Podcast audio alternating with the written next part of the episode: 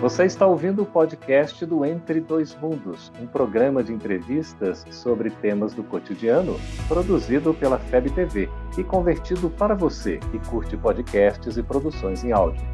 Essa é a nossa forma de transmitir esperança, conhecimento e alegria. Como o Espiritismo nos ajuda a entender o mundo de hoje? É isso que o nosso programa se propõe mostrar em conversa com estudiosos do Espiritismo. E o tema do nosso programa de hoje, ao vivo pelo Facebook e pelo YouTube da FEB TV, é Lidando com a Culpa.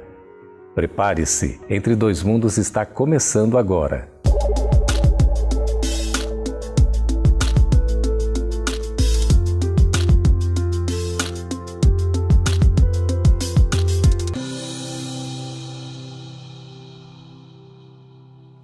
Estamos de volta com Entre Dois Mundos, conversando ao vivo a respeito da culpa, lidando com a culpa. Você pode continuar fazendo as suas perguntas pelo Facebook, pelo YouTube.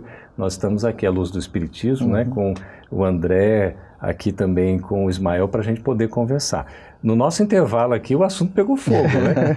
Então, eu estava citando, você falou do erro. Joana de Ângeles, ela fala lá no Homem Integral, eu quero tomar esse assunto aqui.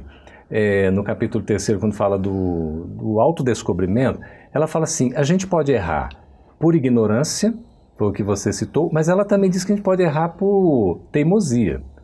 E aí fica assim refletindo. Né? A gente pode ter dois extremos, uma questão do sentimento de autocompaixão, a gente é coitadinho, não dá conta, aquela coisa toda, e aí erra, né? Eu não sabia, você não conhecia, tá? Ou por outro lado, eu erro por teimosia, porque eu já sabia, eu estou teimando ali, aí me vem uma tremenda consciência de culpa né, eu começo a me condenar, sinto um remorso tremendo. Eu queria que a gente analisasse isso aqui para ver como lidar com isso. Uhum.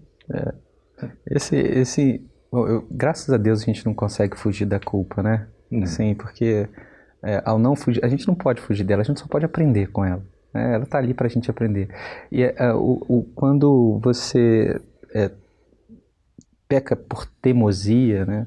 E, e gera todo um processo de culpabilização, no fundo é uma ignorância de sentir, já não é saber, você sabe, uhum. mas as emoções não estão adequadas e certo. você permanece ali num processo de autopunitivo. Não mas, consegue lidar muito bem. Né? É, me chama muita atenção assim que o culpado a, a, o movimento de, de, permanecer com a imagem mental da culpa é, traz movimentos de, como eu disse, vitimização baixa, uhum. né, baixa, baixas emoções, ou carrascos, né, que são fortes emoções, raivas, uhum. e cobra às vezes vingança, ving, né, você fica, se sente culpado uhum. e você quer, você quer se, se auto-vingar? Ou, ou punir-se, uhum. ou Vingar impor, impor a culpa a alguém, você quer a vingança do outro. E esse movimento é um movimento de ele é egóico. Uhum. Né? Uhum. O que, que, é o ego? O ego é, é, é essa estrutura que uhum. nos protege, que tenta Perfeito. nos proteger. E a gente vai tentando proteger a gente de aprender. No fundo, André, a gente não conseguiu entrar dentro de nós mesmos, não é? Exatamente. Exato. O que a gente pode dizer, Ismael, a culpa é uma coisa boa? Sim,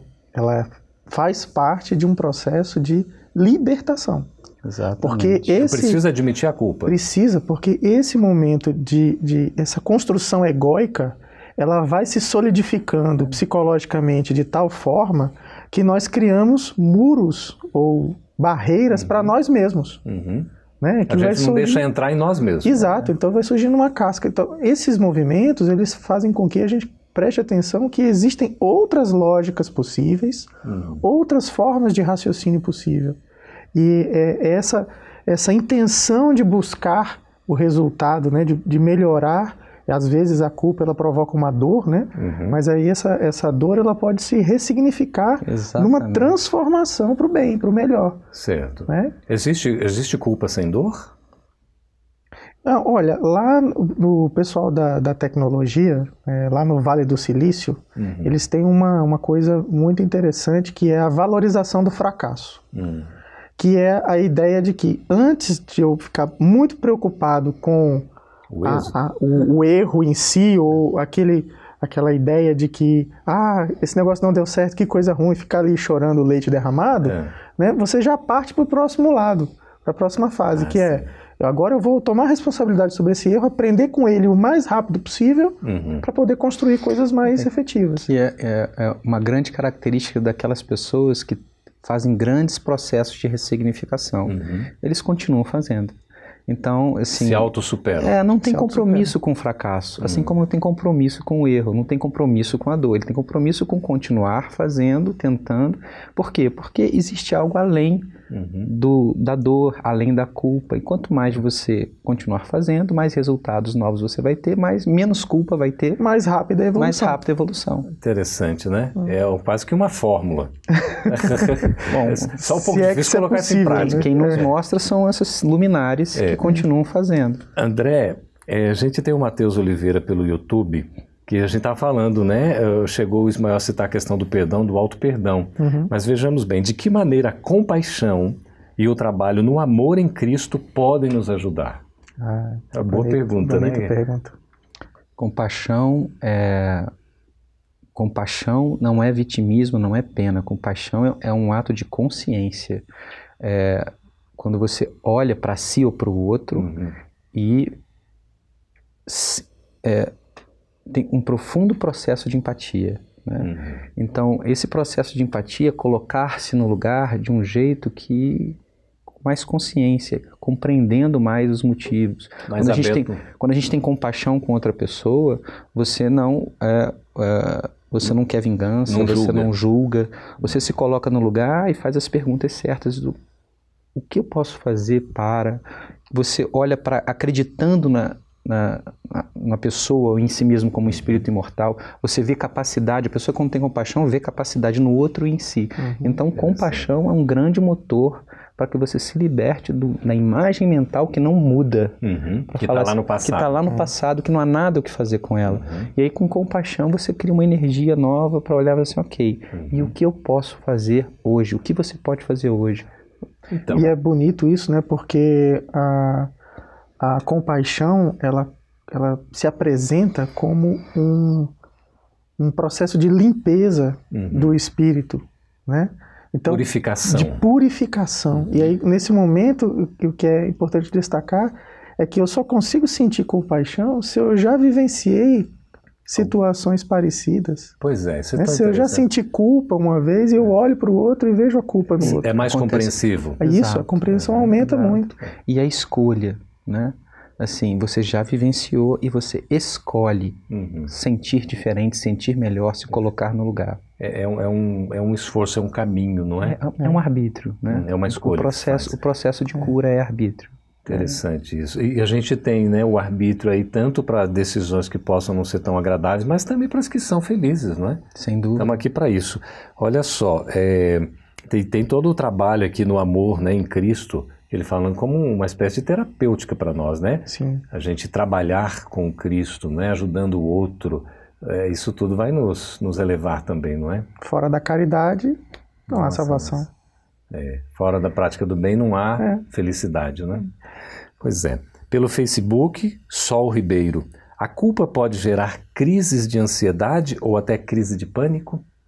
Sim, é, o que a gente observa é que em vários momentos essa crise, é, é, bom, é bom a gente caracterizar essas duas coisas, né? Do uhum. ponto de vista é, neurocientífico, a, a crise de pânico ou a crise de ansiedade, que pode desencadear a ansiedade, ela é um, uma tentativa de significação. O uhum. cérebro ele não consegue significar ou dar significado àquela coisa. Uhum. E aí o, o, o processo de culpa ele pode chegar num determinado momento em que o, a pessoa ela não consegue entender o que está acontecendo com É verdade. Uhum. Ela não consegue se situar nem sim. psiquicamente, nem no seu ambiente. E isso gera pânico. É, é porque ah, a, a, culpa termina ativando áreas do cérebro muito antigas, uhum. muito automáticas. Né? Então ela ativa uma, uma, uma estrutura, eu já falei aqui uma vez, amígdala que é uhum. responsável por todas as memórias de dor e todas as memórias negativas. Uhum. Mas ela também tem a habilidade de fazer um sequestro emocional. Uhum. Ela bloqueia a sua a, a, área que pensa uhum. e que encontra soluções. Perfeito. Então, por quê? Porque ela é feita para te proteger, para você sair de um problema, para você fugir. Só que a culpa fica lá, ativando, uhum. ativando, ativando, e você não tem para onde é, ir. É uma autodestruição. Exato. E aí ativa processos seus que uhum. podem gerar, é, gerar pânico, ansiedade, ansiedade, ou depressão. Uhum. Isso mesmo. Agora, tão interessante, porque Joana de Ângeles, no Despertar do Espírito, é, pela psicografia do Divaldo, ela fala de uma consciência, de uma culpa lúcida. Sim. Quer sim. dizer, tem uma culpa lúcida, não é? Sim. Quer dizer, a lucidez até na culpa. O indivíduo reconhece que, que errou. E aí é aquela questão de se sentir culpado ou de se sentir responsável. Perfeito. Qual é que é a diferença que existe, afinal de contas, entre né, eu me sentir com essa consciência de culpa ou eu me sentir responsável? Acho que é como o André falou, assim, em um determinado momento você decide agir.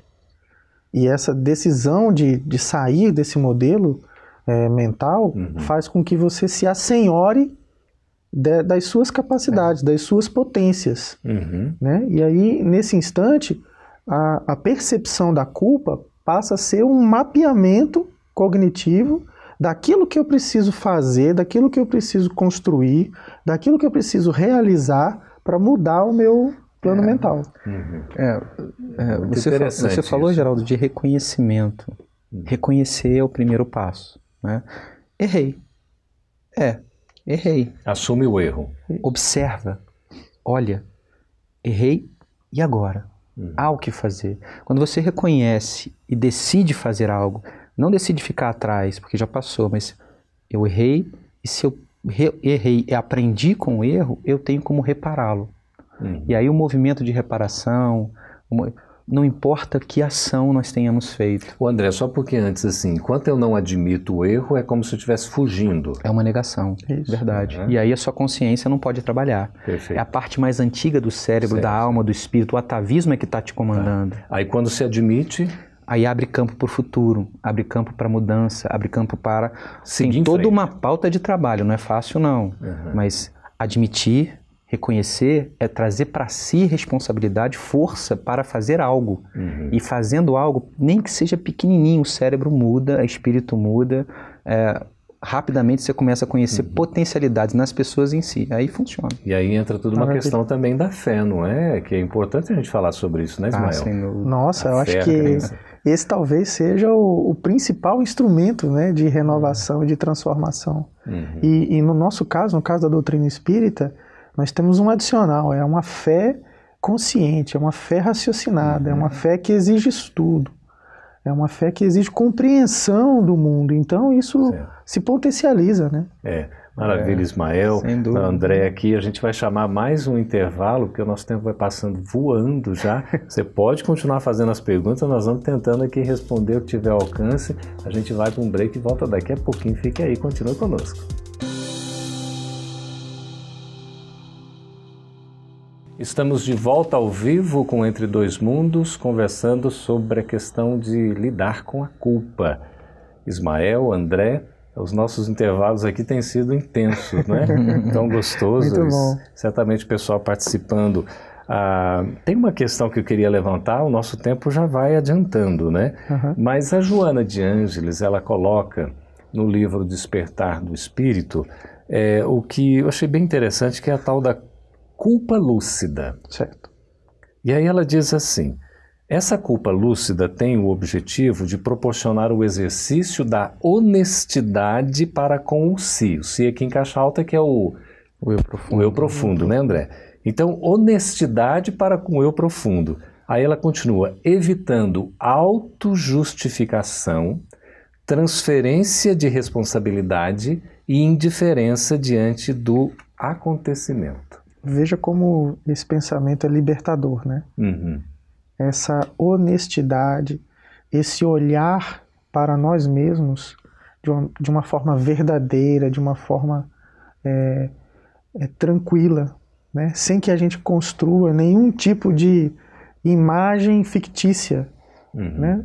de máscara. É como se a gente tirasse todas as nossas máscaras, todos os nossos pseudo-personagens e ali nós nos apresentamos como nós realmente somos. Uhum. E assumir essa responsabilidade, essa construção, faz com que a gente tenha condição de, a partir daí, reconhecendo o nosso patamar, começar a construir novas coisas. É, sem Né? dúvida. E as máscaras, nesse sentido, a, a máscara de não poder errar. Uhum. né?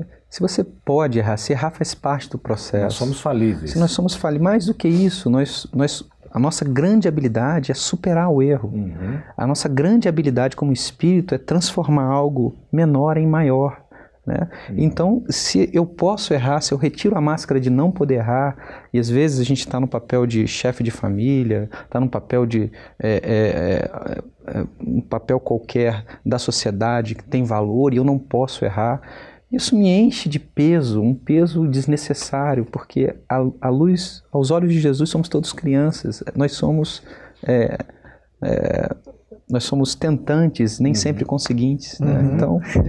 e, é, e é bonito isso, né, André? Porque quando você começa a exercitar essa verdade, de cara o orgulho acaba. O orgulho uhum. acaba. Porque eu posso chegar para o meu filho e pedir perdão para ele. Exato. Eu posso chegar para minha família, eu posso chegar para minha esposa, né? para as é. pessoas que estão ali e que eventualmente nós cometemos erros, porque é dentro da família que a gente comete mais erros, né? Pois é. E aí a gente é, fica tranquilo com isso, começa a viver Errei tranquilo. porque não sabia, é. errei porque não sentia, estou aqui, uhum. vamos começar assim, de novo, por vamos invigilância. por invigilância, por teimosia, uhum. mas sem desculpas, sem não não não estou mais trabalhando com indiferença, não estou mais trabalhando com a desculpa, não estou transferindo para ninguém, estou trazendo para mim sem peso, assumindo, assumindo que eu errei e que eu posso aprender e fazer diferente. Olha, essa questão do perdão, do auto-perdão, a, a Sol Ribeiro volta aqui conosco pelo Facebook.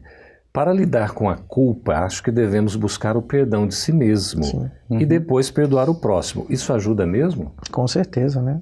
Uhum. É, a ideia do, do, do, sentimento de culpa como peso, né? É, ela é muito alegórica nesse sentido, porque é, nos atrapalha na caminhada. Né? Uhum. Então imagina que eu estou carregando malas e malas e sacos de culpa. E me sentindo incapaz. Pesados, então eu não consigo caminhar, eu não sinto Exato. a sensação de progresso, né, de evolução significativa.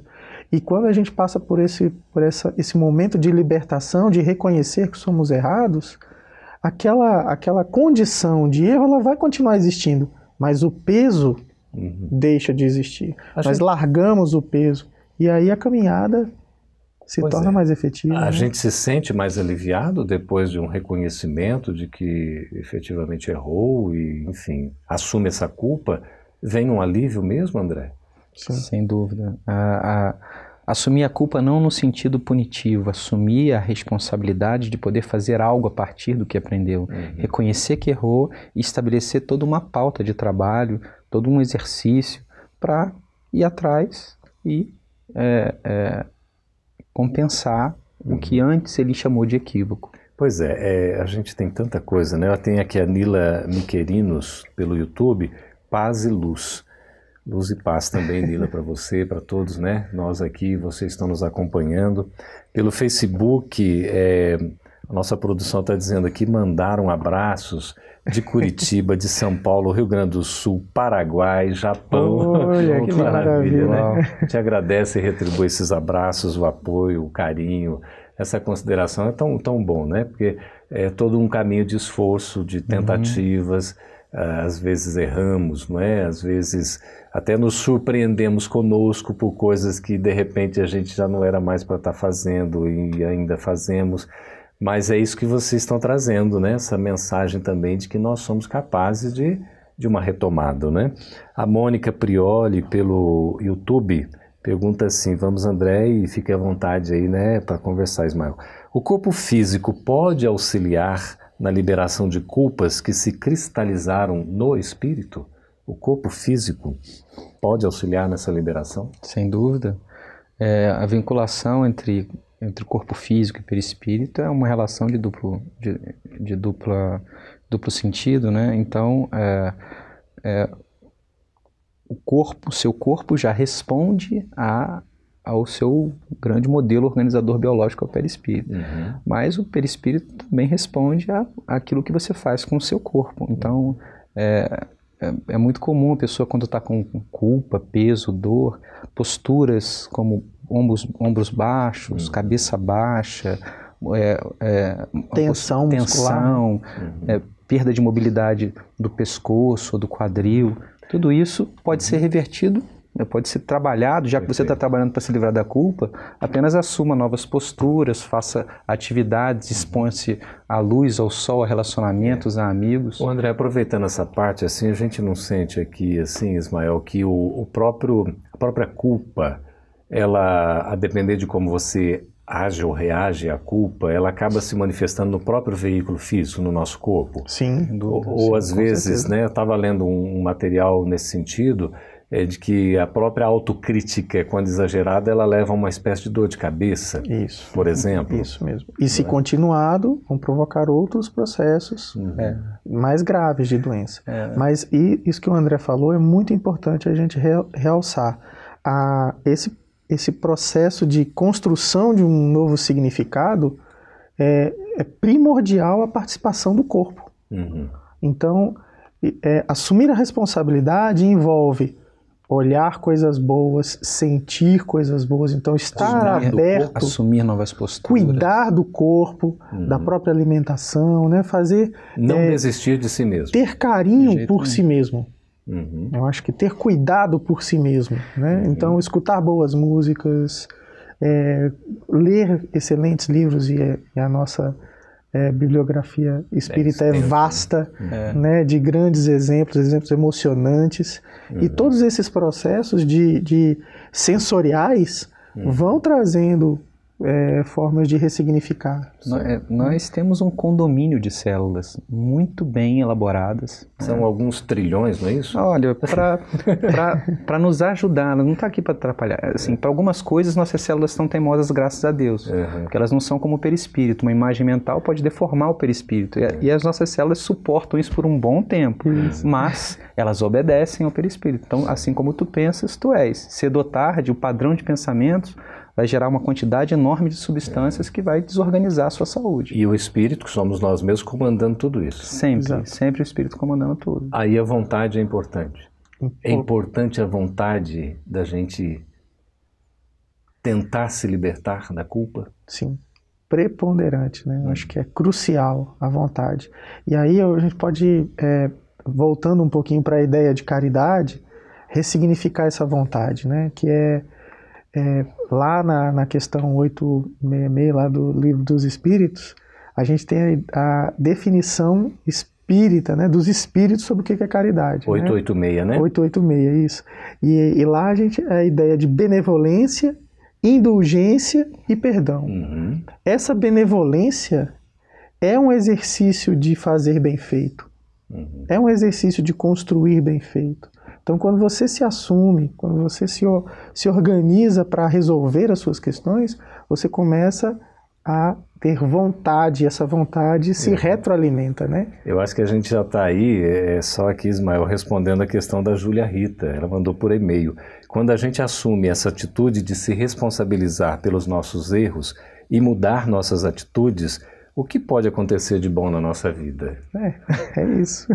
Tudo. É. É, é, você passa a falar diferente, é, você passa novas ações, novos resultados. Uhum. E justamente a culpa se, se circunscreve nas mesmas ações, no mesmo, mesmo padrão de pensamento. E aí você tem os resultados inadequados que ela tem. Agindo diferente, você terá novos resultados. Uhum. Agindo no bem, você terá resultados no bem. Né? É importante acreditar em nós mesmos é fundamental que a gente acredite em nós mesmos. É fundamental que a gente percorra o caminho da descoberta sobre quem somos, para praticar essa honestidade e principalmente para viver essa honestidade. Não é um processo fácil, obviamente. Todos nós estamos construindo esse significado. Né? É, é, às vezes a gente olha para quem somos e pode ser que o quadro não seja bonito. Uhum. Né? Mas agir com essa percepção de honestidade faz com que a gente comece a sanear, é comece a purificar. Enfrentar o medo. Né? É preciso. Sem dúvida. Sem dúvida. E, retomando um pouco aquela, aquela uh, fala de fé, fé em si, fé no futuro, uh, quando você crer em Deus, a doutrina espírita nos apresenta um quadro de futuro extraordinário. É, e é, nesse quadro de futuro, nós somos feitos para a felicidade. Uhum. Nós somos, todos nós somos feitos, a porta é estreita, mas passa todo mundo de mão dada. Uhum. Então, tudo que acontece conosco é objeto de aprendizado e o cenário futuro é melhor do que o que eu estou vivendo hoje. Seja o que for que aconteça comigo, basta que eu continue andando de mãos dadas com aqueles comigo que comigo estão, que foram colocados por Deus ao meu lado para essa caminhada e certamente vou sair de uma situação A para uma situação B melhor. E assim sucessivamente até encontrar Jesus num grande abraço. que maravilha, né? Vai ser ótimo. Nós somos hoje a melhor versão de nós mesmos? Com certeza, Sempre. com certeza. Sempre. Nós somos a melhor versão de nós mesmos. Que bom, eu queria agradecer. E amanhã seremos melhores. Melhores ainda, né? Melhores ainda. Que está depois desse programa, já na reflexão, né? Olha. Tão boa aqui. Queria agradecer, André, também a você, Vismael, pela participação aqui. Foi muito bom esses esclarecimentos. Muito obrigado, do fundo do coração mesmo. Imagina, nós, que nós é que agradecemos demais, foi uma alegria. Que bom. E agradecer também você que participou, mandou as suas perguntas, as suas reflexões, uh, o seu apoio, o seu incentivo. Muito obrigado. É sempre uma satisfação renovada estarmos tratando de temas tão importantes e tentando nos ajudar uns aos outros aí à luz do Evangelho, do Cristo, com a luz que o Espiritismo nos proporciona. Até uma próxima oportunidade no Entre Dois Mundos.